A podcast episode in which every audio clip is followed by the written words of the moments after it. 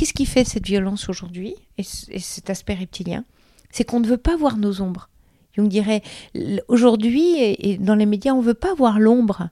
Et tant que cette ombre-là, on, on ne l'accueille pas, on veut être trop parfait. Et c'est parce qu'on veut être trop parfait qu'on est si terrible les violences de la société d'aujourd'hui, les gens dans la rue, les destructions de magasins, les grèves, etc. C'est, tout ce qu'on veut pas voir de nos ombres parce qu'on veut que tout soit parfait. Et je pense que cet idéal de perfection nous détruit totalement.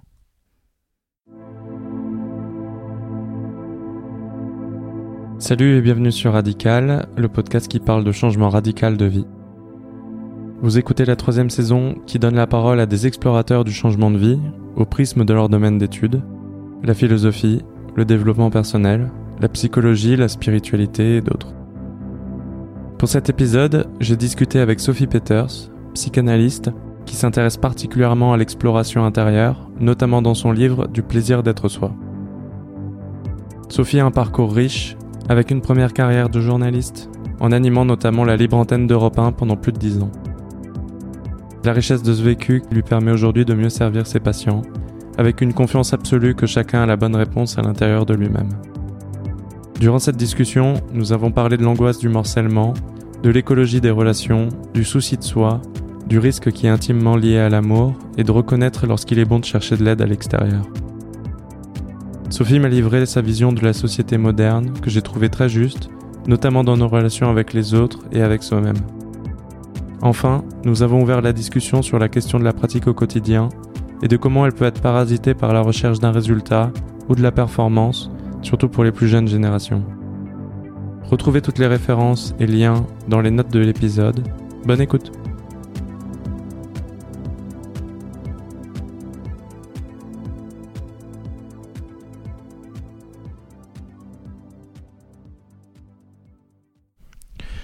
En fait, j'avais pas vraiment de, fil conducteur, mais par contre, il y avait euh, une ou deux choses que j'avais euh, envie de, préciser avant de vraiment me lancer. C'est que, en fait, euh, ta, formation, du coup, j'ai vu qu'elle était sur la psychanalyse.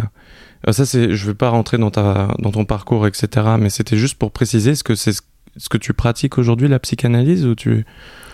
Alors, je pratique aujourd'hui la psychothérapie euh, psychanalytique, analytique. Donc, jungienne plutôt, c'est ça? Absolument. Mhm.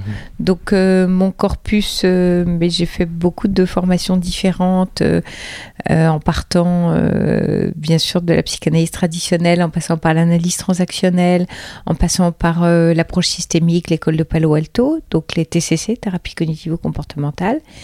Et aujourd'hui, on peut dire que ce qui englobe toute la démarche, c'est plutôt euh, l'approche jungienne, euh, qui est finalement euh, de la thérapie analytique, l'approche jungienne, hein, entre ombre et lumière, et qui, pour moi, fait le trait d'union entre, on va dire, la psychanalyse freudienne, qui, a, nous a permis des avancées formidables sur l'inconscient, et puis toute l'approche des TCC et, de le, et des thérapies systémiques qui aident aussi l'individu à comprendre et à mieux analyser ses comportements.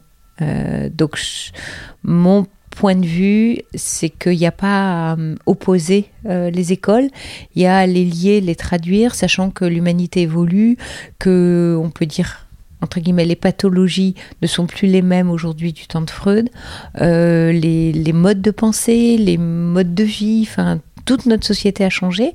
Donc on ne peut pas, nous, analystes, rester rigides sur des pratiques. Et c'est important d'accompagner cette évolution puisqu'on alors là encore, c'est mon point de vue, on est au service de cette humanité et être au service d'eux, c'est aussi être à l'écoute de ce qui bouge, de ce qui se transforme et donc toujours remettre sur le métier. Moi, je continue à être constamment en formation. Euh, et quand j'ai fini un cycle, j'en prends un autre et je m'intéresse voilà aussi à des avancées, notamment sur tout ce qui est euh, les thérapies transpersonnelles, l'approche euh, de Stanislas Grof. Voilà, il y a plein de choses passionnantes aujourd'hui dans ce domaine. Ça ne veut pas dire qu'il faut s'accrocher une école, à une théorie et l'appliquer, mais savoir faire son miel de tout ça. Et c'est un peu ce que disait Freud d'ailleurs, où il espérait que dans le futur, euh, la psychanalyse et les psychanalystes évolueraient et, et, que ce ne serait pas leur premier métier ou leur première intention. Comme s'il avait euh, compris et pressenti que voilà, il faut avoir un peu vécu, euh, où c'est important de, de faire quelque chose de sa vie pour aussi pouvoir accompagner euh, les individus. Et il me semble, et je me rends compte pour moi-même, que l'accompagnement, il se fait aussi au travers de son propre vécu et que les épreuves que j'ai pu traverser dans ma vie, bah, elles sont aussi au service des personnes que j'accompagne. Et un peu comme un quelqu'un qui grimpe des sommets, ben, si on a fait un, 1000 mètres, on peut emmener les gens au 1000 mètres, mais si on a fait euh, euh, l'Everest, ben, on peut accompagner les gens dans l'Everest et que, voilà, quand même, ce qu'on traverse dans une vie, ben, ça aide, euh, on aide aussi les autres à, à traverser ça. Ok. Il y a trois, quatre questions euh, majeures euh, que tu as soulevées pour moi qui sont euh, notamment remettre au, goût du jour ben, des techniques ou même parfois des sagesses ancestrales parce que parfois je suis un peu aussi, enfin je me rends compte que coller par exemple à des textes du bouddhisme, etc. et se dire c'est exactement ça qu'il faut faire dans nos sociétés actuelles, parfois c'est vrai que ça peut perdre parce que il y a une vraie richesse aussi à remettre au goût du jour. mais je voudrais d'abord m'attarder sur cette partie où tu dis donc l'expérience personnelle qui va permettre finalement euh, de mieux servir les autres. Et c'est cette formulation euh, qui m'intéresse, c'est au service d'eux. Parce que c'est vrai que quand euh, on, on, a des épreuves personnelles et qu'on se rend compte qu'il y a une richesse incroyable dans une approche, une technique ou, ou un enseignement, on peut avoir tendance à se dire il faut euh, que cette personne euh, fasse la même chose que moi finalement, même si c'est inconscient et même s'il n'y a pas de mauvaise euh, intention derrière, c'est un peu la première, la, manière de faire la plus facile, la plus accessible. Toi, tu dis au service d'eux. c'est quoi la nuance au fait La nuance, c'est la confiance qu'on a dans l'autre, que lui-même sait, a une connaissance intime de lui-même, inconsciente c'est-à-dire qu'évidemment, il ne saura pas le dire ou le mettre en mots. Et c'est tout le principe en fait de la thérapie. Mais une conscience absolue qu'il a sa réponse à l'intérieur et qu'il a la bonne réponse parce que c'est la sienne. Et donc ne pas projeter, ne pas plaquer, ne pas vouloir pour l'autre, avoir cette confiance absolue dans la capacité de l'autre à, à s'en sortir, à traverser cette épreuve et être à son service dans l'écoute. Pour moi, l'écoute est un service qu'on lui rend, une disposition presque à l'égard de l'autre ou à l'égard de l'humanité tout entière. Et dans l'écoute, plus j'écoute, plus l'autre se sentant écouté va trouver sa réponse. Parce que dans cette écoute qu'on lui offre ou qu'on met à sa disposition, bah, l'autre va pouvoir euh, euh, s'entendre lui-même dire et en cheminant, il va cheminer, vraiment, il va cheminer en pensée, il va cheminer en parole. Et dans ce chemin-là, il va dire Ah, mais c'est ça, tiens, j'avais jamais. Le nombre de fois où moi ça m'arrive euh, ici, dans, dans ce cabinet, où les personnes me disent Ah, bah ça alors, j'avais jamais dit ça, ou j'avais jamais vu les choses comme ça mais la personne les voit devant moi simplement par ma propre écoute, qui est la disposition, donc ça leur permet de se brancher sur eux-mêmes. Et c'est là où il me semble qu'on est tous reliés, parce que nos inconscients sont tous reliés là, nous sommes reliés, nos inconscients dialoguent, même si on ne sait pas ce qu'ils se disent. Quand je dis dialogue, c'est que on fait un, parce que la quête humaine, elle est unique, elle est universelle, c'est c'est fascinant quand vous lisez, euh, euh, je sais pas, moi j'adore la, mythologie grecque, j'adore l'Antiquité, bon, j'aime bien des textes anciens. C'est fascinant, quelquefois on se dit ah zut, on n'a rien inventé. Alors c'est pas qu'on n'a rien inventé, c'est qu'il y a un, petit fil rouge comme ça qui traverse l'humanité, mais pareil dans le bouddhisme, pareil dans les textes orientaux. Après, ce sont des interprétations.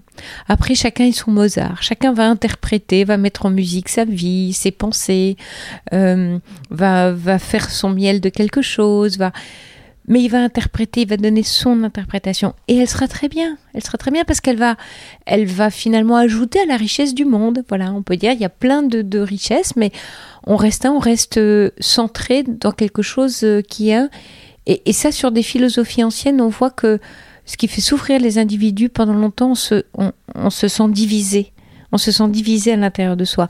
Et c'est très très douloureux ce sentiment d'être morcelé, d'être divisé. D'ailleurs, euh, on parle en, psychopathologie de l'angoisse de morcellement.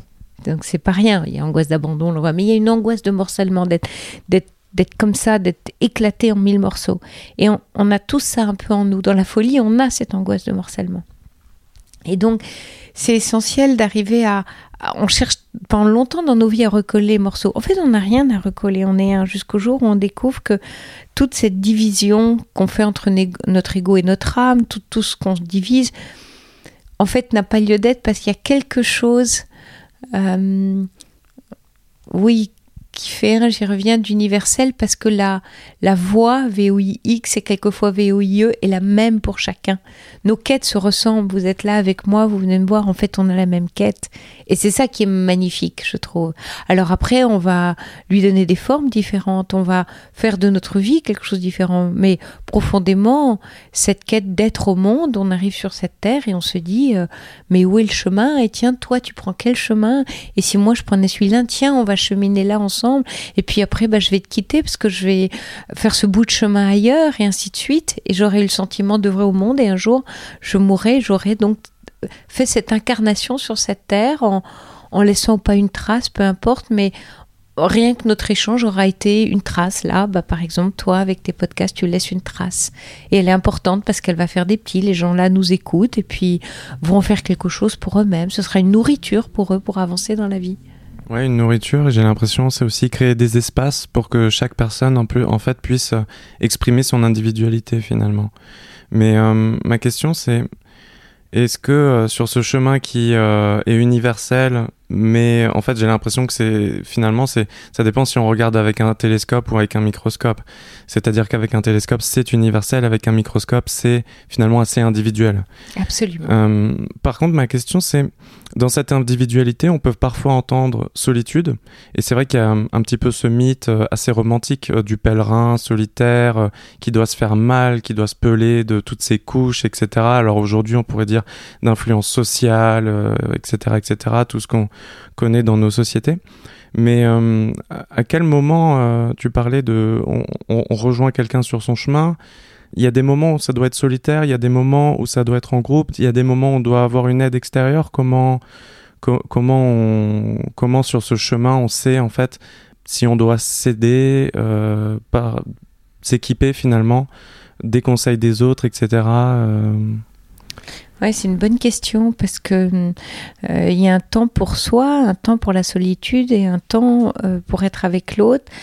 Maintenant, je pense que voilà l'ermite dans sa montagne euh, ou l'isolement total qu'on voit dans d'ailleurs certaines traditions sont des sages, c'est-à-dire que euh, ils ont traversé euh, certaines épreuves et, et au contact d'ailleurs de l'autre et des autres et dans leur solitude ils prient pour le monde, ils sont en connexion avec le monde et ils apportent au monde dans cette immense sagesse. Je pense que pour ça, voilà, il faut, euh, on pourrait dire euh, en Inde, on dirait euh, être réalisé.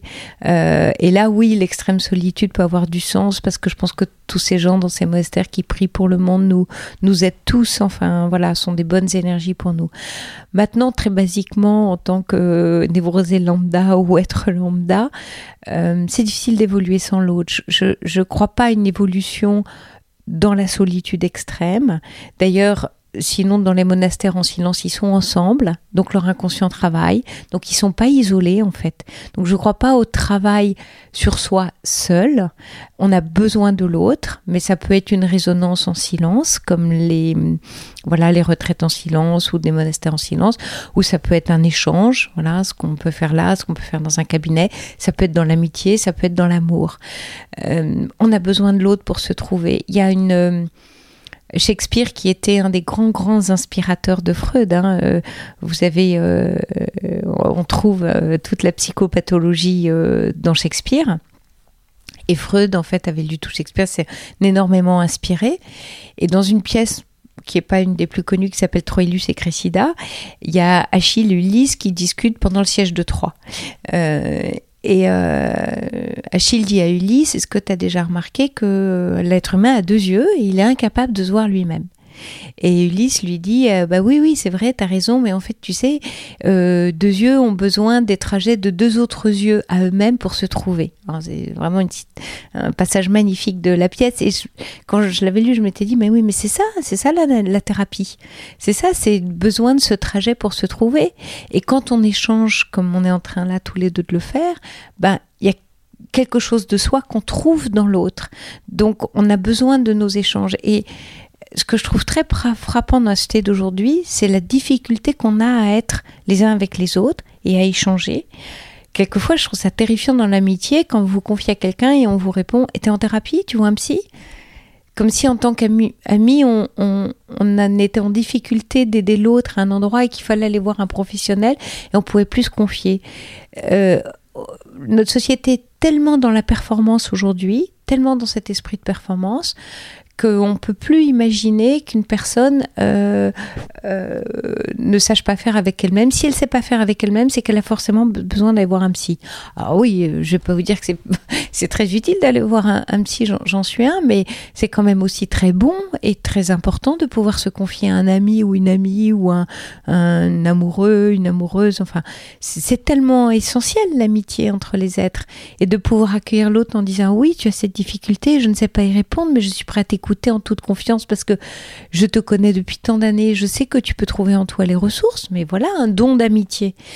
Et, voilà ce dont on a besoin pour répondre à votre question, pour cheminer dans l'épreuve. C'est-à-dire que si dans l'épreuve, je me confier à toi et je te dis, voilà, Julien, là, là, je peux pas, je, suis coincée, je vois plus clair. Et toi, qu'est-ce que tu vois, toi qui me connais, toi avec lequel je chemine depuis tant de temps, et tu vas me dire, ben, peut-être voilà ce que je sais de toi qui n'est pas moi. Et c'est là où on, et le danger, il est toujours de la projection, ce que tu disais tout à l'heure, c'est ça a marché pour moi, pourquoi ça marcherait pas pour l'autre? C'est de dire, ou voilà ce que moi j'ai pu essayer dans telle situation, et voilà la proposition que je peux te faire, mais je peux pas te dire si ça marchera pour toi. Voilà moi ce que j'ai vécu. Et si toi tu partages ton vécu avec le mien, et à cet endroit-là, je peux dire ah oui ça, ça me paraît résonner en moi et ça m'intéresse. Et donc oui, je vais aller suivre ton vécu parce qu'il me parle. Ou non, là ça ne me parle pas, mais dans ce que tu dis, je vais prendre ça, ça, ça et ça, je vais faire mon marché, voilà.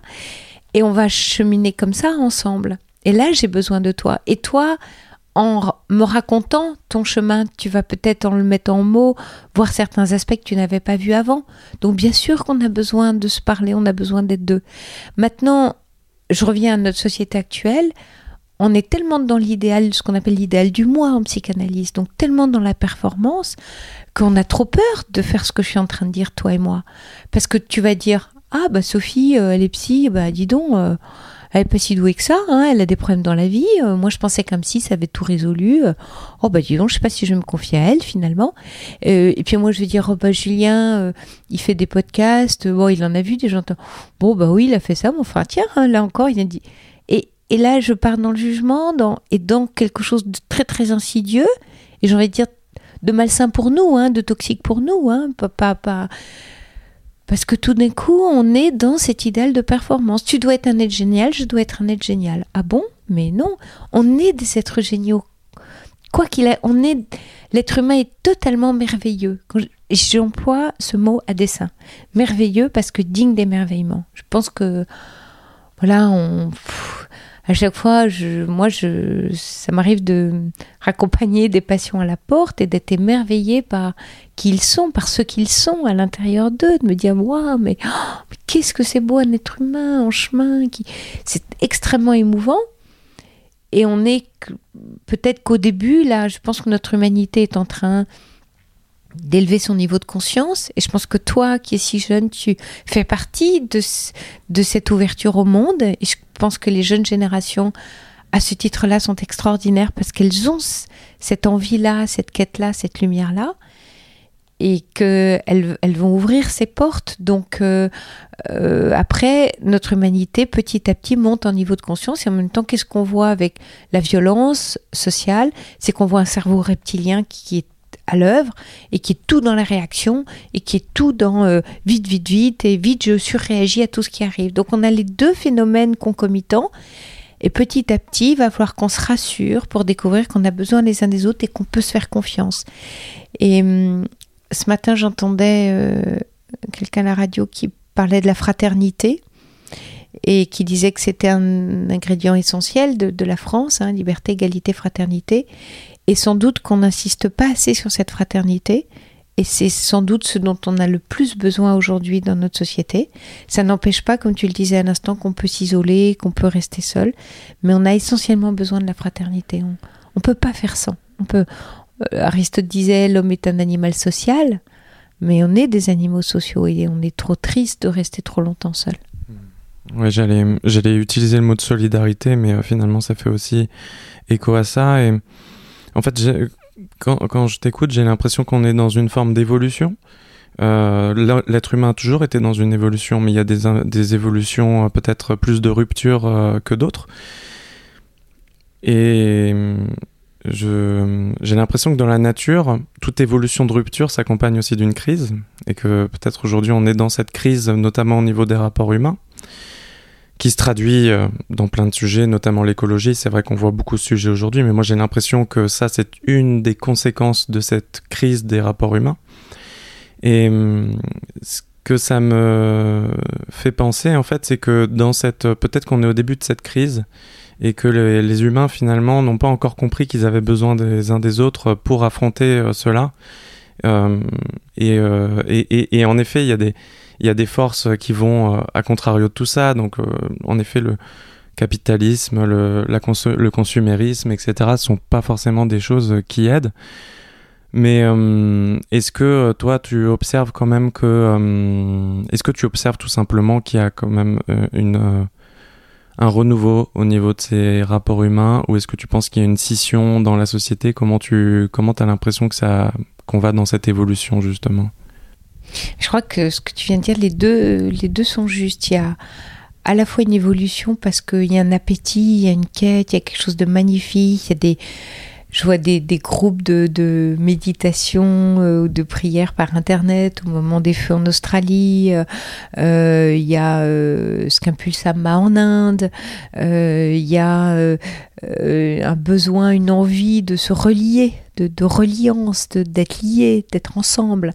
et ça, c'est extrêmement fort. Et, et, et d'œuvrer ensemble et de cheminer ensemble et, un fort désir de fraternité. Ça, c'est très clair et en même temps euh, quelque chose de bouleversant et de bousculant, plutôt une bousculade euh, de, de, cet aspect reptilien dont je parlais, de notre cerveau reptilien, qui fait scission, qui fait clivage, avec comme un dégoût et une haine du monde, mais qui n'est rien d'autre qu'une haine de soi, malheureusement, et comme quelque chose d'irréconciliable, voilà, une forme de détestation. Alors c'est toute la violence qu'on voit aujourd'hui à l'heure.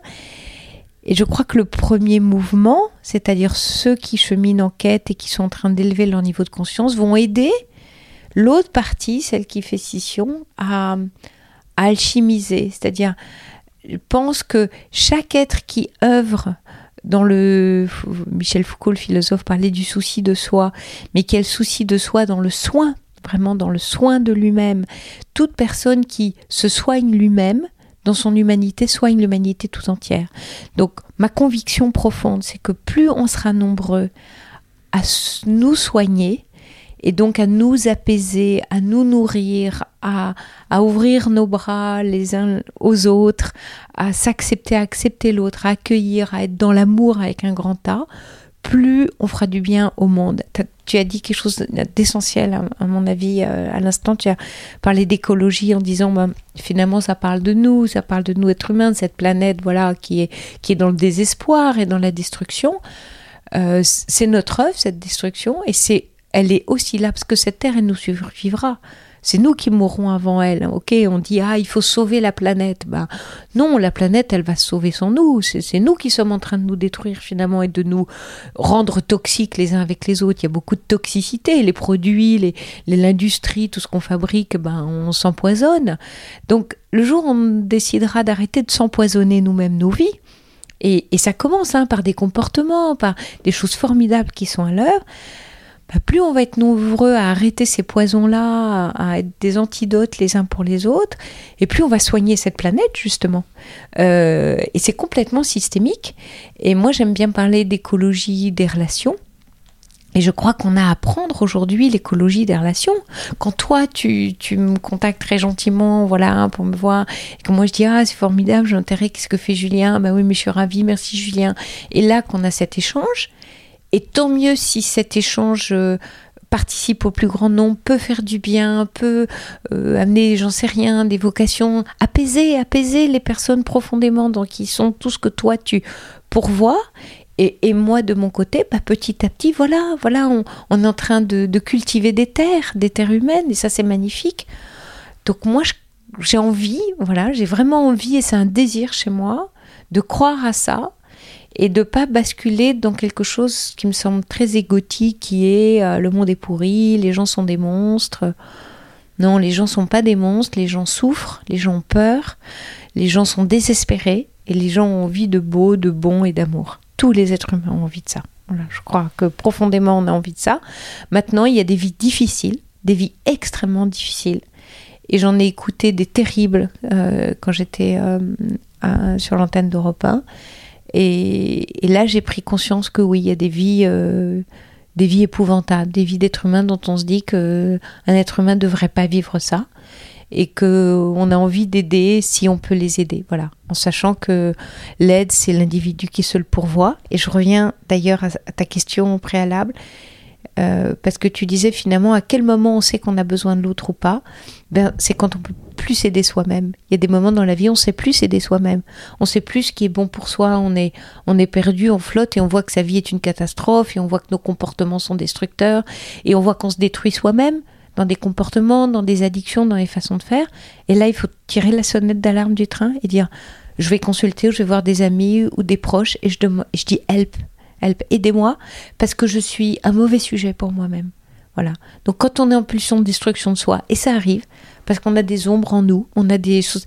Euh, juste une aparté, qu'est-ce qui fait cette violence aujourd'hui et, cet aspect reptilien? C'est qu'on ne veut pas voir nos ombres. Jung dirait, aujourd'hui, et, dans les médias, on ne veut pas voir l'ombre. Et tant que cette ombre-là, on, ne l'accueille pas, on veut être trop parfait. Et c'est parce qu'on veut être trop parfait qu'on est si terrible. Les violences de la société d'aujourd'hui, les gens dans la rue, les destructions de magasins, les grèves, etc., c'est, tout ce qu'on veut pas voir de nos ombres parce qu'on veut que tout soit parfait. Et je pense que cet idéal de perfection nous détruit totalement. Hmm. J'aimerais revenir sur euh, cet aspect systémique que personnellement je comprends. Tu pourras me corriger si c'est pas ce que tu voulais dire par là, mais je comprends que on part du soin de soi, comme euh, disait Foucault, et que ce soin de soi ne veut pas dire être seulement centré sur soi, mais que ça part de là finalement, et qu'ensuite on peut tout à fait être dans un militantisme euh, écologique, etc., pour sauver la planète.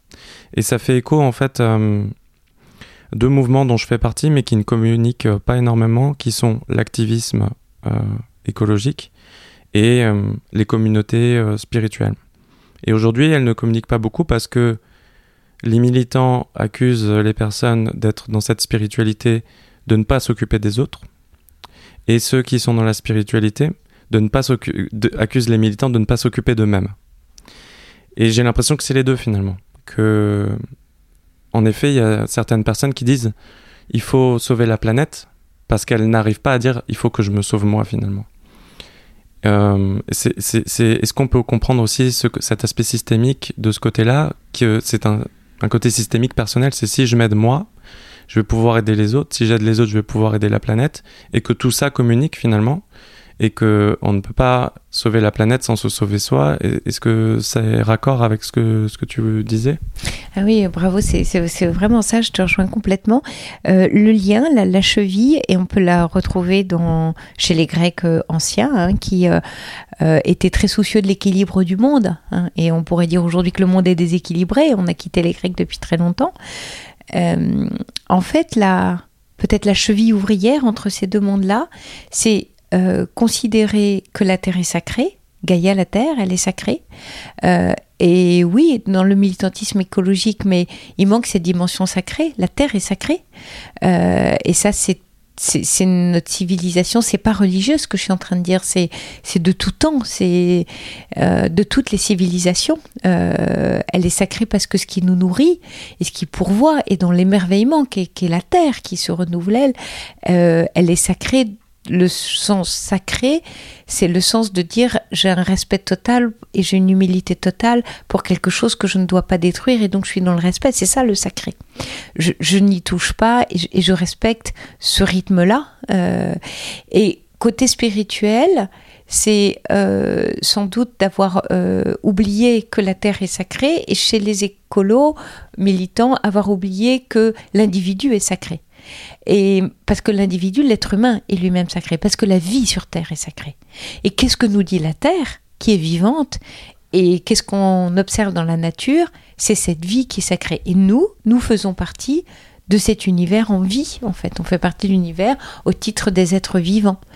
Et je crois que ce qui nous lie tous en tant qu'êtres vivants, la Terre et nous, euh, ben c'est ça, c'est cette dimension euh, sacrée, parce que euh, on a à avoir une humilité totale devant quelque chose qu'on est incapable de maîtriser, et c'est tant mieux. Voilà, on, va s'incarner sur cette terre, on va faire ce trajet, et demain on sera plus là. Et donc, c'est important qu'on ait cette conscience-là d'être sur terre et de dire ben voilà ce trajet m'est donné cette vie on enfin on me l'a donné je l'ai accepté. Voilà il y, a, un deal avec cette vie. Je m'engage dans cette vie avec ce corps avec euh, euh, dans cet endroit là dans ce pays là dans dans ces traditions là dans cette culture et avec euh, ma petite connaissance et puis la connaissance que je vais déployer de quelle façon je vais décider et, et on prend des décisions constantes et hum, moi, une notion qui me tient extrêmement à cœur, et peut-être que là aussi, euh, les deux mondes pourraient dialoguer à, cet endroit-là, et c'est un terme qui nous vient de, de, Sartre, de l'existentialisme, c'est la responsabilité. Et c'est quoi la responsabilité? C'est apporter une réponse à. Alors, je ne suis pas responsable des épreuves euh, de ma vie, c'est-à-dire que je les ai pas cherchés, on pourrait dire sur un plan spirituel sans doute, je les ai voulus pour évoluer, et ça, ce sont de l'ordre de, ça peut être de mes croyances, et c'est ok, mais il y a aussi... C'est-à-dire que des événements se sont présentés sur notre chemin pour évoluer, ils ont une raison, il y a une raison en fait à cela. Il y a une raison. Ils sont nécessaires. Ils sont nécessaires, mais c'est quelque chose que je ne maîtrise pas et que je, que je peux avoir euh, voulu sur un plan inconscient, mais que je ne maîtrise absolument pas sur, dans mon conscient. En en revanche, dans mon conscient, j'ai une réponse à apporter. Et c'est ça ma responsabilité d'être. C'est que ce qui m'arrive, j'ai à y répondre constamment. Et la responsabilité euh, pour un être humain, c'est cette décision et ce, constante d'avoir à répondre de mes actes, de mes comportements, de mes pensées. À chaque moment de ma vie, dans ma journée, je suis responsable de la façon dont je m'organise, de l'endroit où je travaille, de l'endroit où je vis. C'est une réponse que j'apporte à qui je suis. Alors je peux euh, décider d'une vie autre, tout le temps d'ailleurs. Et plus je suis responsable et plus je suis libre. Parce que plus je donne des réponses et j'ai conscience de mes réponses, plus je peux décider d'être libre. Et pour revenir aux soins dont tu parlais, et le lien entre écologie et spiritualité, parce que souvent on dit ah mais c'est égoïste de s'occuper de soi, etc. Et souvent, bah, peut-être que les militants écolos vont dire à ceux dans la spiritualité, mais enfin finalement vous pensez qu'à vous, vous êtes là auto-centré. Et en fait, c'est ce soin qu'on a de soi, euh, qui n'est pas de l'égoïsme, qui est justement de calmer cet ego, parce que dans l'égoïsme, l'ego est très gros et on ne pense qu'à soi. Euh, non, le souci de soi, c'est avoir l'intention de ne pas être trop encombré de soi-même. Souvent, quand on est dans l'égoïsme ou dans l'ego, on est très encombré. Et alors, on se balade dans la vie avec beaucoup d'encombrement. Du coup, on encombre beaucoup les autres et beaucoup nos relations. Euh, il me semble que le trajet de notre humanité, c'est de se désencombrer. Euh, et quand on se désencombre, on est plus en sécurité, plus tranquille. Et alors, il y a une place pour l'autre. Voilà. Aujourd'hui, Julien, il y a une place pour toi chez moi, à l'intérieur de moi. Et elle n'est possible que si moi je me suis désencombrée de toutes mes inquiétudes, de mes angoisses, de mes soucis du moment, voilà, il y a un espace là, tu parlais d'espace, c'est joli, j'aime bien ça, et que tu dis je crée des espaces, bah toi tu crées du désencombrement pour les aides, pour dire bah venez, là je vous ai fait un endroit où vous êtes tranquille et vous avez de l'espace et c'est désencombré. Et ça c'est écolo pour moi vraiment, voilà, et, et et, ça n'a rien à voir avec cette histoire d'égoïsme. Maintenant, juste aussi, et parce que ça me vient, aujourd'hui on n'arrête pas de dire, mots, ah bah l'ego, euh, il faut pas d'ego. Pour moi, c'est terrible d'entendre ça, parce que l'ego, c'est ce qui nous a construit. C'est le moi freudien. Si on n'a pas d'ego, on n'a pas de ma il n'y a pas de mât sur le bateau. Il n'est pas structuré, ou plutôt je dirais il n'y a pas de coque, parce que le mât, on dirait c'est le surmoi. Mais ça tient pas la route, quoi. Il n'y a pas d'ego, ça peut pas tenir. Donc il nous faut un ego. Maintenant, l'importance, il me semble, hein, et, ça c'est un point de vue personnel, c'est que l'ego a besoin pour naviguer dans la vie de faire une révérence à l'âme. C'est ce que j'écris dans mon livre. Il a besoin de mettre un genou à terre, de dire ok, je suis à ton service et on revient au service de. Il est au service de quelque chose de plus grand que lui. Et quand il se met au service de quelque chose de plus grand que lui, alors il est génial, on peut compter sur lui. Il est là, mais il est costaud. C'est lui qui va nous donner la sécurité intérieure. C'est lui qui va nous donner la tranquillité, le calme, parce qu'on l'aura écouté. On l'aura soigné, on lui aura dit, tu sais, tu as le droit, tu as le droit d'être inquiet, tu as le droit d'avoir peur, tu as le droit d'être un peu moche par moment, tu as le droit d'avoir des pensées comme ci, comme ça c'est ok, je suis d'accord avec toi, tu as le droit d'avoir des ondes, d'avoir des frayeurs d'enfants, tu as, tu as tous ces droits-là et je te les donne. Du coup, il est tranquille, il s'apaise et du coup, il dit ok. Donc moi, je vais pouvoir me mettre à ton service, je vais pouvoir t'écouter, je vais pouvoir œuvrer dans le monde. Donc c'est des processus évolutifs. Mmh. Donc il y a une forme, euh, en fait, il faut rassurer son, son ego finalement. absolument. Il est tout le temps inquiet. Et quand il prend trop de place, c'est parce qu'il panique. Il dit, oulala, là là, elle va faire des bêtises. Donc je me mobilise. C'est vraiment le petit soldat. Et du coup, il dit non, mais là, elle fait n'importe quoi. Là, elle a pris telle décision. Ça va pas du tout, ça va pas du tout. Oh là là, mais là, mais elle va plus exister si elle fait ça vite, vite, vite. Alors je vais briller, je vais venir, je vais me mettre sur le devant de la scène et je vais la défendre. Mais faut lui dire non, mais t'inquiète, ça va bien, je, je vais me débrouiller. Mais je sais que je peux compter sur toi. Si ça va pas, je t'appelle. Ça me fait penser à une notion euh, que tu abordes dans ton livre, mais que j'ai encore du mal à cerner, qui est l'enfant intérieur. Est-ce que ça fait écho à ça aussi? Absolument. Euh, parce que si on considère que l'ego, c'est notre structure, notre le moi, euh, le moi, il va aller puiser dans l'enfance, il va aller puiser dans la construction. Et si cet enfant, il a été, alors pour le coup, l'enfant de l'être dont on parle, ton enfant, mon enfant, on a eu des enfances où on a été... alors, au pire maltraité, euh, ou moins en tout cas très peu écouté, euh, malheureux, blessé. On en a tous des blessures bien sûr plus ou moins fortes. Si cet enfant-là adulte, on l'écoute pas, si l'enfant qui a été... Parce que y avait, ça veut dire qu'il n'y a pas eu d'adulte pour cet enfant-là petit. L'enfant qu'on a été, bah, il y a eu des manques, il y a eu des trous. On en a tous, hein, c'est tant mieux, on se construit là-dessus. Hein. Il n'y a pas d'enfance parfaite. on, ne le laisse pas de côté quand on a 18 ans. Mais non, et, et plus on va avancer dans la vie, et plus cet enfant-là va réclamer son dû. De maintenant que tu es grand, tu t'occupes de moi. Hein. Ok, quand tu étais petit, je pouvais pas et je pouvais pas compter sur moi. Mais maintenant, toi, tu es, grande ou tu es grand, donc sois là pour moi.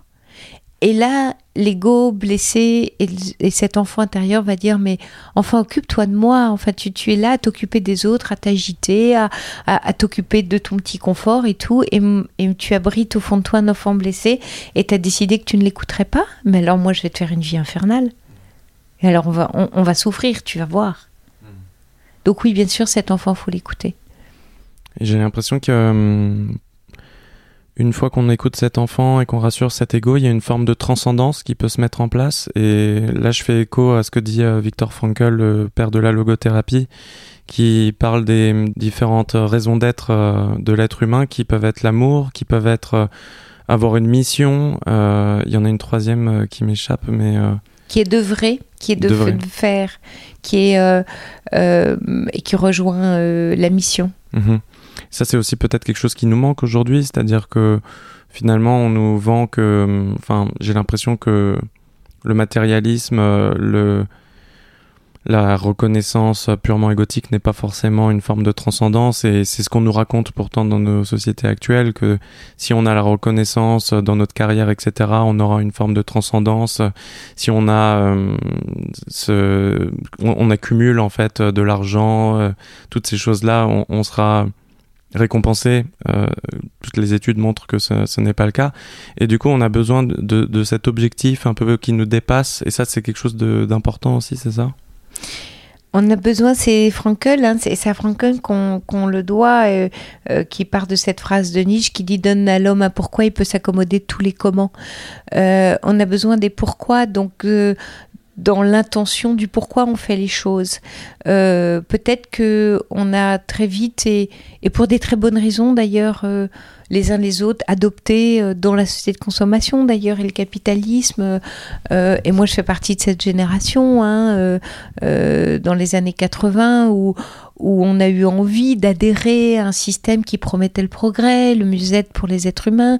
C'était très enthousiasmant le, ce que nous proposaient les entreprises à l'époque, dans les années 80.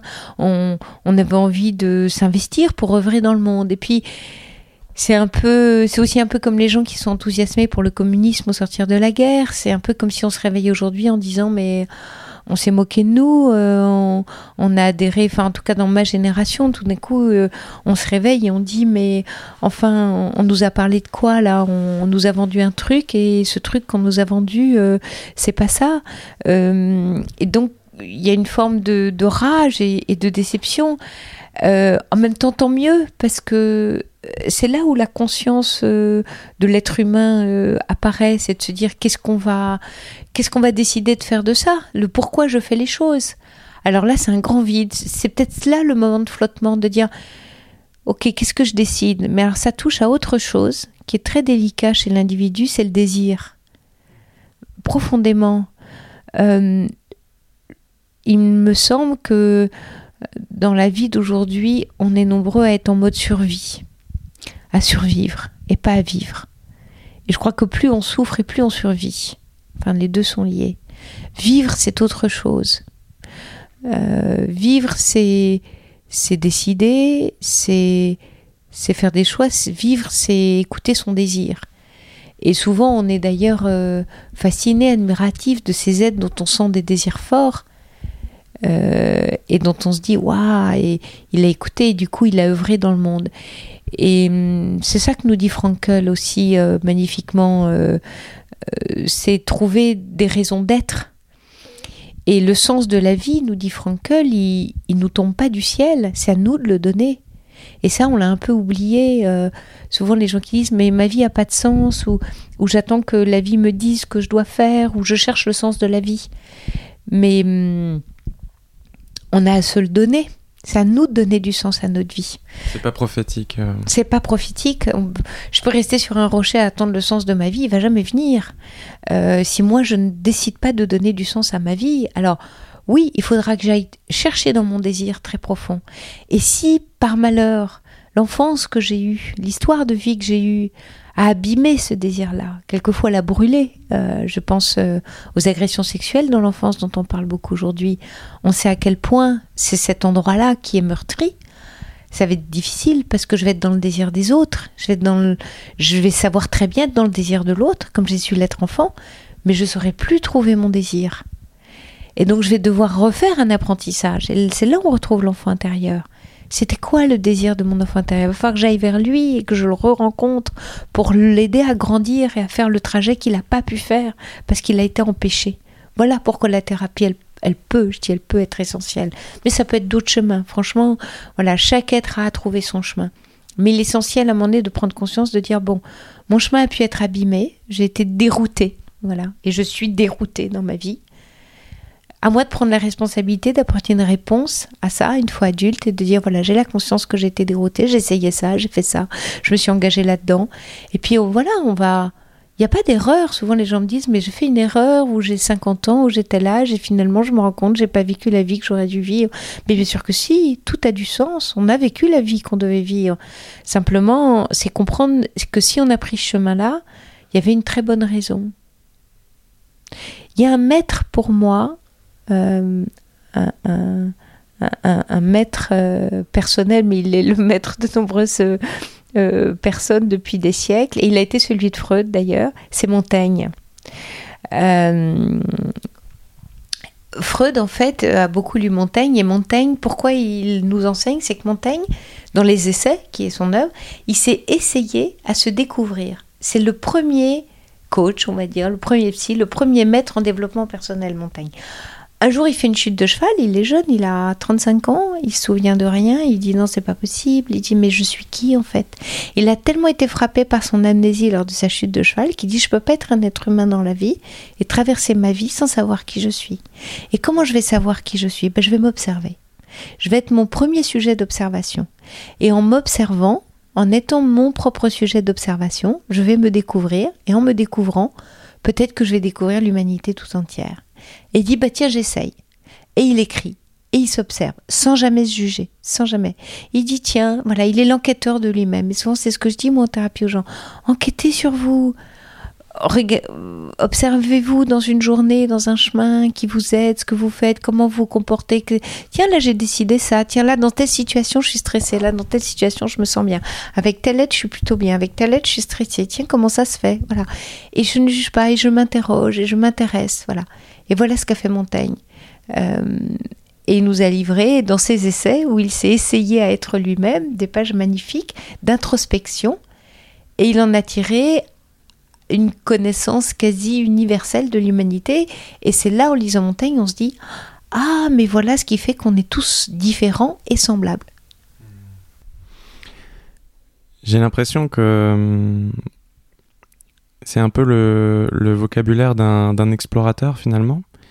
Et là, on touche à des sujets où on doit pratiquement aller à contre-courant de ce qui nous a été transmis dans notre éducation, société, etc. C'est-à-dire, en fait, d'explorer sans savoir ce qu'on va trouver. Et, ça fait écho aussi à explorer sans filer parfois. Et ça, j'ai l'impression que c'est absolument pas quelque chose, euh, une quête pour laquelle on a été préparé. On nous demande toujours euh, d'assurer nos arrières, euh, de finalement, il n'y a pas de réelle exploration dans, nos générations parce que elle est toujours objectivée, c'est toujours dans un sens précis, etc. Alors que là, j'ai l'impression que cette exploration doit laisser une place à l'inconnu parce qu'on ne sait pas ce qu'on cherche. On, cherche quelque chose d'assez théorique qui est de se découvrir, de se réaliser, etc. Mais on ne sait pas où on va précisément. Et du coup, c'est, euh, j'ai l'impression que ça demande un changement de posture euh, assez profond pour euh, des personnes qui, comme moi, ont toujours travaillé dans un objectif précis. et ça fait écho à une autre notion que, ou une valeur, on pourrait dire, qui est le courage finalement, le courage de se découvrir. Et ça, c'est pareil, c'est quelque chose qui est très difficile aujourd'hui de se dire, je vais faire de mon mieux, je vais me donner Absolument, mais sans savoir où, euh, où ça me mène. Est-ce que euh, est-ce que c'est aussi radical que ça ou est-ce qu'il faut quand même prendre des précautions euh, dans cette exploration? Oui, il faut prendre des précautions, bien sûr, parce que quand on part en exploration, faire un sommet et qui fait des températures au-dessous de zéro, faut s'équiper comme ça, sinon, voilà, on va mourir de froid. Donc, bien sûr, il faut s'équiper dans l'exploration et ça, ça me paraît essentiel. Après, trouver euh, voilà l'équipement, et c'est finalement un peu ce que tu disais quand tu disais euh, d'aller chercher des théories ou des, des hum, savoirs euh, ancestraux ou pas. Voilà, ça, ça fait partie, euh, il me semble, de ce dont on a besoin pour partir en exploration, voire éventuellement voir un thérapeute pour aller en exploration ou le faire à plusieurs ou avec des amis ou en méditant, en voyageant. Voilà, il y a toutes sortes d'explorations possibles. maintenant, ce que je trouve tout à fait intéressant euh, et moi, du coup, ça m'éclaire euh, sur l'aspect générationnel. Euh, finalement, ta génération, c'est la génération du risque zéro c'est la génération née, euh, hein, c'est les années depuis Chirac. Hein, euh, on met des assurances partout, des risques zéro, il y a des normes partout. Euh, quelquefois maintenant sur la Commission européenne, c'est ubuesque, on supprime des produits, des ingrédients pour protéger les êtres contre eux-mêmes. Voilà, c'est, on arrive maintenant quelquefois à des extrêmes dans cette protection qui fait que l'amour est abîmé parce que l'amour est un risque. Et donc on le voit aujourd'hui aujourd'hui dans les rencontres euh, qui ne se font quasiment plus que par Internet, parce qu'on va pas par algorithme. Voilà, par algorithme, et, plus dans la vraie vie. Comme ça, on prend zéro risque. Euh, et puis, on veut une assurance qui va bien avec, hein, un service après vente. Qu'est-ce qui va m'assurer que cette personne, je peux compter ou pas sur elle? Euh, Ah, mais ce que j'ai pas, je suis pas avec un pervers narcissique, parce que puis maintenant aujourd'hui, finalement, c'est ça le grand risque, et qu'on le lit partout. Et donc, c'est vraiment une société de la peur. Et ça tue le courage, ça tue le courage. Donc euh, c'est exactement ça. Et, hum, et, ça. et ça, pour le coup, c'est vraiment un drame sociétal. Parce que le courage, c'est quoi? La racine du mot courage, c'est le mot cœur. Dans le Cid euh, de Corneille, euh, quand le père dit à Rodrigue Rodrigue, as-tu du cœur? Qui donc, autre que mon père n'en éprouverait sur l'heure, c'est Rodrigue, as-tu du courage? Et hum, le courage, c'est aller chercher dans le cœur. Donc c'est retrouver l'amour, retrouver le cœur. On, est des êtres d'amour, c'est notre seul carburant. Mais d'amour avec un grand A, hein, d'amour, d'amour de la vie, d'amour de, de, l'émerveillement de la planète, pas seulement de l'amour entre nous. Euh, vraiment, c'est notre carburant, c'est vraiment ce qui nous anime profondément. Les êtres humains sont des êtres qui sont faits et qui vivent d'amour, vraiment. Euh, et aujourd'hui, ça, ça, cet endroit-là de l'être humain est extrêmement abîmé. Mais abîmé dans les familles, abîmé dans les couples, abîmé pour eux-mêmes. Euh, l'amour est en souffrance et parce qu'il manque du cœur, ça manque de cœur.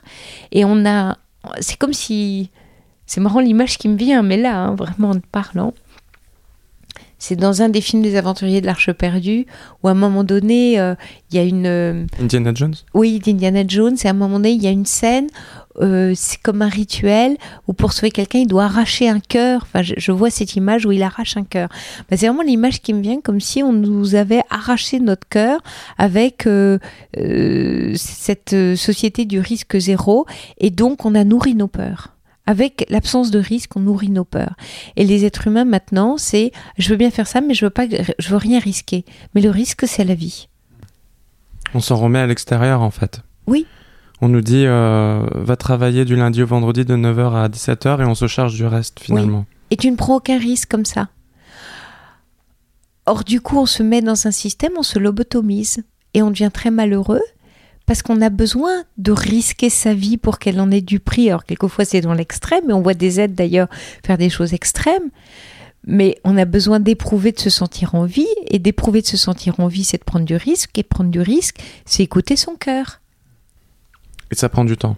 Et ça prend du temps, bien sûr, et c'est surtout aussi accepter l'échec, c'est l'essai-erreur, mais quand on est aussi dans une société qui a du mal avec l'échec, parce que quand on est en échec, et là aussi, moi, je le vois bien dans, ici, dans ce cabinet, c'est que les gens viennent dire Ah oui, mais là, j'ai été nul, là, j'ai échoué, là, j'ai mal fait. Mais c'est infantilisant. C'est comme si on était devenus adultes, des grands enfants à qui on dit C'est bien, c'est mal. Ah là, j'ai mal fait. Mais ça veut dire quoi J'ai mal fait? Euh, je trouve dans l'entreprise aujourd'hui, dans le travail, on infantilise les individus. C'est épouvantable. Parce que si vous infantilisez un adulte, ah oui, il devient un enfant, émotionnellement. Et c'est là où, j'allais dire, on pète des câbles après. On devient violent on, en veut les uns aux autres, parce qu'on ne sait plus gérer nos émotions, parce que l'adulte n'est plus à la commande. Alors, il y a aussi, on, alors, on, voit ça aujourd'hui, on est aussi dans les extrêmes. On voit ça dans ce qu'on appelle en psy les mécanismes de défense. Un des grands mécanismes de défense actuels, c'est la maîtrise. Et la maîtrise va avec cette société du risque. C'est que, comme je ne prends aucun risque, je maîtrise, je gère. Et plus je maîtrise, plus je contrôle. Et plus je contrôle et plus je maîtrise, plus la vie prend un malin plaisir à me mettre des bâtons dans les roues.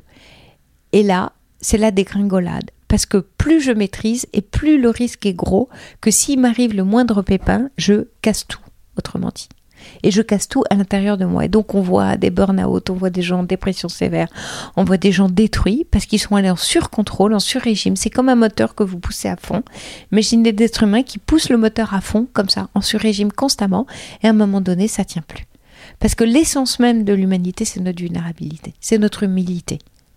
Et là, on rejoint la planète. Bah oui, on est fragile, évidemment. Ah oui, on est mortel, on est fragile. Notre corps physique, il est, il, il, il, est, hum, comment, vulnérable. Voilà, on a à en prendre soin. On parlait, tu disais tout à l'heure s'équiper. Bah oui, il faut s'équiper contre le froid, contre les coups, contre des brûlures. Voilà, on est des êtres vulnérables. Et ne pas, et ça fait pas de nous des êtres abominables. Mais ça aussi, on n'est pas bien avec la fragilité, la vulnérabilité. On doit tout le temps être parfait, être géniaux. Et donc, ça amène à une société du narcissisme et, et de, de, l'obsession et du contrôle. C'est-à-dire que les êtres aujourd'hui qui réussissent, c'est quoi? Des profils hyper narcissiques, des profils hyper contrôlants, des profils hyper obsessionnels dans le travail et en surcontrôle sur les autres et sur le monde. Et donc on est là en face de gens surpuissants, dans la toute-puissance, et on dit ah voilà, on les admire et médiatiquement ils sont dans la lumière. Et si c'est ça, les êtres qu'on admire et à qui on a envie de ressembler, là, je dis attention, danger. Hmm.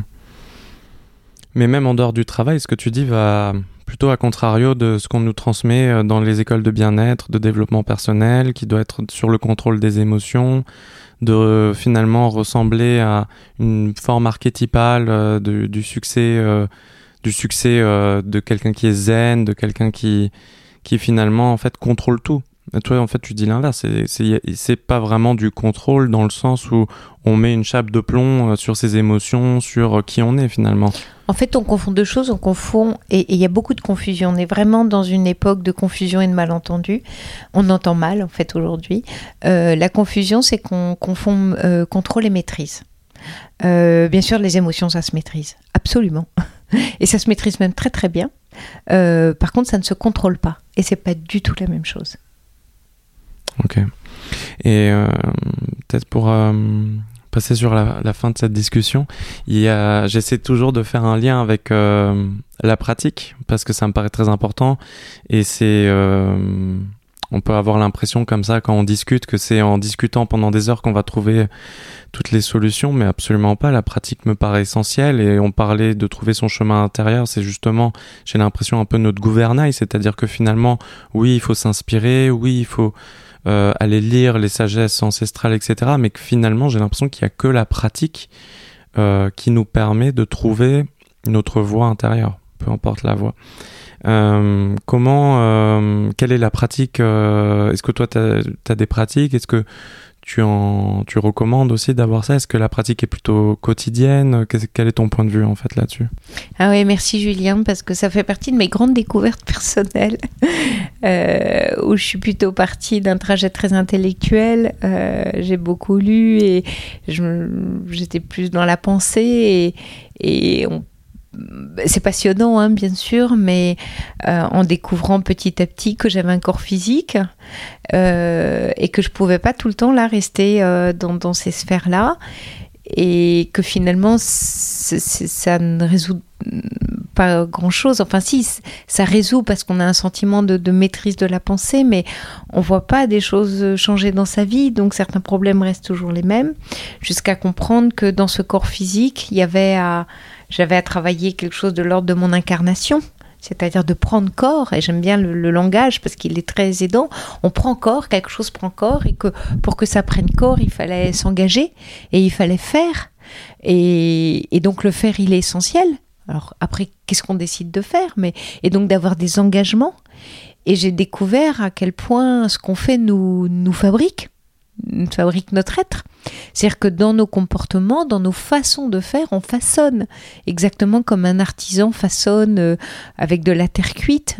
Donc d'avoir conscience des, des actions qu'on mène et quelles actions pour façonner quel être que je suis. C'est, c'est la formule de, de Nietzsche que j'adore, deviens ce que tu es, et Pline l'Ancien dit, deviens ce que tu es quand tu l'auras appris.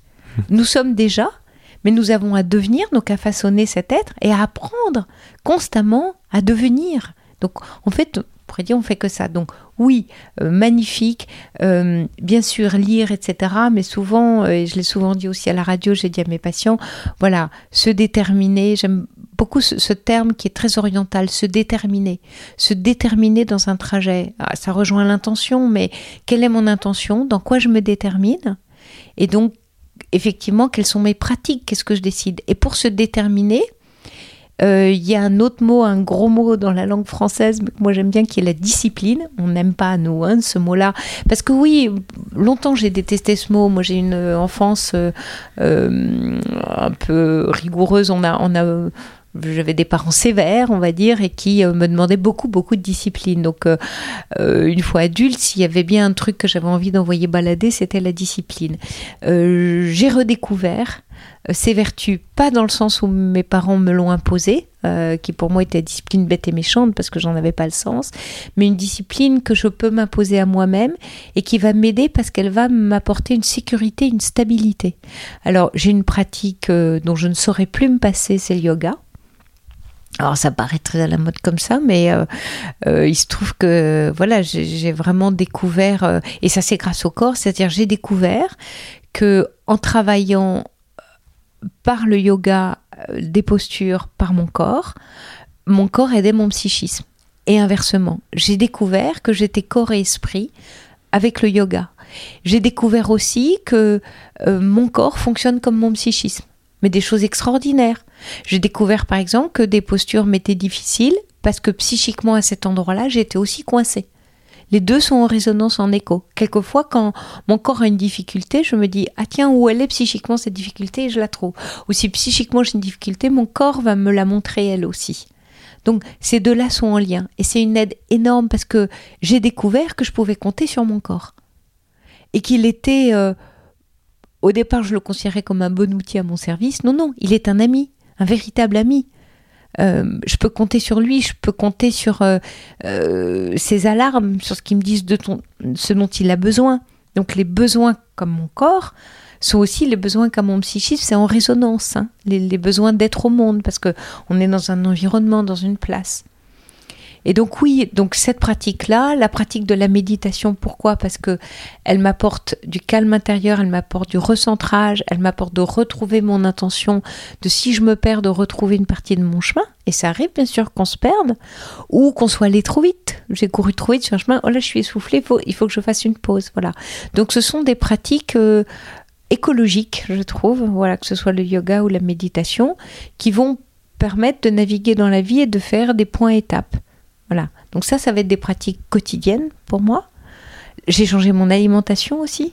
Euh, et j'ai découvert euh, aussi que c'était à l'écoute et avant je me disais oh là là euh, ça et, et c'est pas pour obéir au départ c'est vrai qu'on pourrait dire il y a des modes et après je me suis découvert mais c'est des mouvements de conscience aussi c'est pas adhérer pour adhérer c'est adhérer en conscience parce qu'il y a des vertus dans ces enseignements là et moi l'alimentation je fais pas partie d'une génération d'éducation on m'a appris ça et, j'ai découvert, et, d'autres de ma génération découvrent ça, et pour nous, c'est un nouveau monde qu'on découvre, parce qu'on a pris d'autres habitudes.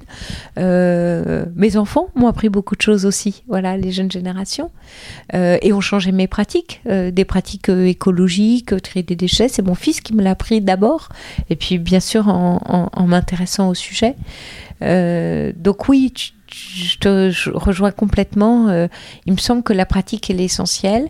Et après, de façon plus, on va dire, plus à bas bruit, et entre moi et moi, euh, c'est cette conscience euh, que je, j'essaye de développer quasi enfin, quotidienne ou hebdomadaire. Enfin, j'ai pas de rite de, de conscience de moi d'arrêt sur de tiens, dans telle situation, j'ai tel comportement ou je vis telle chose ou euh, j'ai passé tel moment à tel endroit, je me suis pas senti bien. À quoi tu le relis?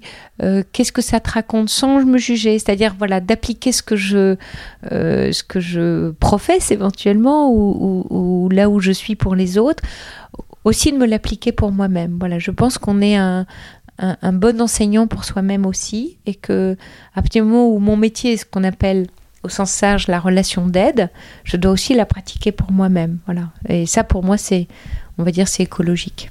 Oui, j'ai. J'ai l'impression que dans cette volonté de, de s'unir, il y a aussi euh, le fait d'unir en fait euh, son quotidien avec les moments euh, qui sont dédiés à une pratique. C'est vrai que ça c'est aussi un écueil dans lequel je suis tombé. J'ai l'impression que beaucoup de personnes tombent. C'est aussi encore à mon avis cet héritage de l'effort récompense, c'est que on pense que on va méditer, puis on a fait notre travail, puis le reste de la journée, ça va suivre. On n'a plus besoin d'être conscient de, de ce qu'on dit, etc. Alors que finalement, la pratique euh, majeure, c'est notre quotidien, c'est les situations de tous les jours, c'est nos interactions, etc. Et ces pratiques qui, à un moment, vont être un moment de silence, d'isolement, etc., ne sont que euh, une écologie euh, de l'esprit et, de soi-même pour euh, en fait aller dans ces situations de pratique quotidienne. Ah, c'est exactement ça. Hmm. Par exemple, si et, pourquoi pas, je peux m'énerver dans les transports ou dans la rue contre quelqu'un, c'est pas réprimer ça en disant ah c'est pas bien d'eux, c'est comprendre ce que ce quelqu'un a touché chez moi ou cette situation et à quoi je peux la relier. Alors et et, lâcher ce que tu viens de dire, enfin, hyper essentiel, lâcher la performance, vraiment, lâcher le résultat. C'est-à-dire, si on pouvait faire les choses gratuitement, je, ne fais pas ça pour être plus sage. Mon, j'ai pas dans la vie pour objectif de devenir quelqu'un de plus sage. Mon intention est pas là. Mon intention, elle est d'être au monde euh, de façon la plus souple et la plus fluide possible, en acceptant ce que je ne maîtrise pas, et en restant dans cet inconnu, cette euh, imprécision parfois, dans l'imprévisible, mais en ayant... Euh, euh, moi, enfin, ce qui pour moi est essentiel, c'est de cultiver ma foi dans l'existence. Voilà, je m'emploie à cultiver cette foi. Par moments, je la perds parce que ça va pas et il faut la retrouver.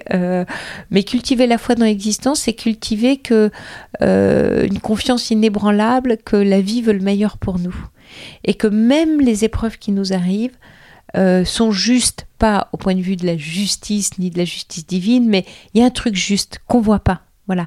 Il y a quelque chose qui sonne juste et que je ne vais pas tout comprendre tout de suite, mais que je vais comprendre après. Et ça, pour moi, c'est une discipline du quotidien. Et ça, c'est un enseignement quotidien. Et, mais, mais je ne dois pas y arriver. Voilà, le piège, mais ça, c'est vraiment, c'est aujourd'hui, si on doit tout le temps y arriver, ben non, il n'y a pas y arriver, c'est. C'est le. C'est aussi tout l'enseignement des Tolle que j'aime beaucoup sur la présence. Je crois que si on pouvait développer notre présence au monde, on améliorerait et la Terre, et nous, et nos relations. Euh, rien que d'être présent, c'est, c'est magnifique. Voilà. Mais ça ne veut pas dire juste, je, voilà, je m'assois et j'attends. Hein. Être présent, c'est être actif de l'intérieur pour moi. Et c'est très difficile. C'est le cas de la méditation, par exemple. Pourquoi c'est très difficile? C'est pas, ah, je médite et je suis tranquille. Non, je suis actif de l'intérieur et je suis pas en réaction, je suis actif depuis moi. Mais ça, je pense que euh, c'est une grande. Mais le yoga fait, enfin, nous impose ça aussi. C'est très exigeant ces arts-là parce que c'est quelque chose d'une action et, c'est trouver notre action dans la vie. Bah ça, c'est pas évident, mais je crois que ça, ça nous rend heureux parce que ça, s'il y a un bonheur quelque part, il est là dans mmh. l'action. Ouais, c'est une autre grande nuance à mon avis. Euh, apporter, c'est pas faire pour s'occuper ou pour une récompense, mais faire pour incarner. Oui. Et pour s'orienter au fur et à mesure sur euh, quelque chose. Euh, tu, tu, disais à la fin de ton livre que pour aller vers son îlot intérieur, euh, moi je parle de radicalité qui étymologiquement veut dire racine, donc la racine de son être. Et finalement, pour aller vers cette racine, mais pour aller vers cette racine, il y a beaucoup d'épreuves, euh, du brouillard, des tempêtes, etc. C'est une navigation qui est périlleuse. Quoi. Absolument. dans, les, dans la psychanalyse des, contes de fées, dans, dans celui de la Belle au bois dormant, euh, c'est notre féminin, euh, notre intérieur qui est dans son donjon et qui dort depuis des siècles, et notre masculin qui va enfourner son cheval, qui va euh, traverser euh, des épreuves, rencontrer des dragons, mais être aidé en chemin par des princesses, mais avoir des ennemis. Et puis le baiser au moment où finalement euh, ce masculin rencontre ce féminin et au moment où finalement on pourrait dire on trouve, on rencontre notre âme endormie dans son donjon qui nous attend, tout le château se réveille, tout se réveille, la vie se réveille et tout reprend vie. Donc ça veut dire que on peut vivre avec une vie endormie, comme dans La Belle au bois dormant, et puis à un moment donné, cheminer, cheminer, et puis s'embrasser et s'embraser finalement. Et tout d'un coup, tout se réveille. Et, et, ça ne veut pas dire que c'est une fois pour toutes, mais quand on regarde nos vies, il y a ces moments magnifiques où, où le prince embrasse la princesse et on se réveille, quoi. Et on dit, ah bah ça y est, le château se réveille, et ça y est, et, c'est gai, et il y a de la vie, et il y a de la lumière, et c'est magnifique. Mais on peut aussi traverser toute sa vie euh, euh, avec euh, cette princesse dans ce donjon, et nous cheminer sur notre cheval dans les tempêtes. Ce sera le mot de la fin, merci beaucoup. Merci, merci Julien, merci.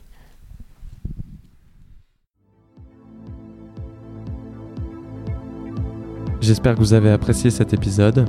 Si c'est le cas, n'hésitez pas à vous abonner et à noter le podcast sur iTunes. Et à bientôt pour un nouvel épisode de Radical. Salut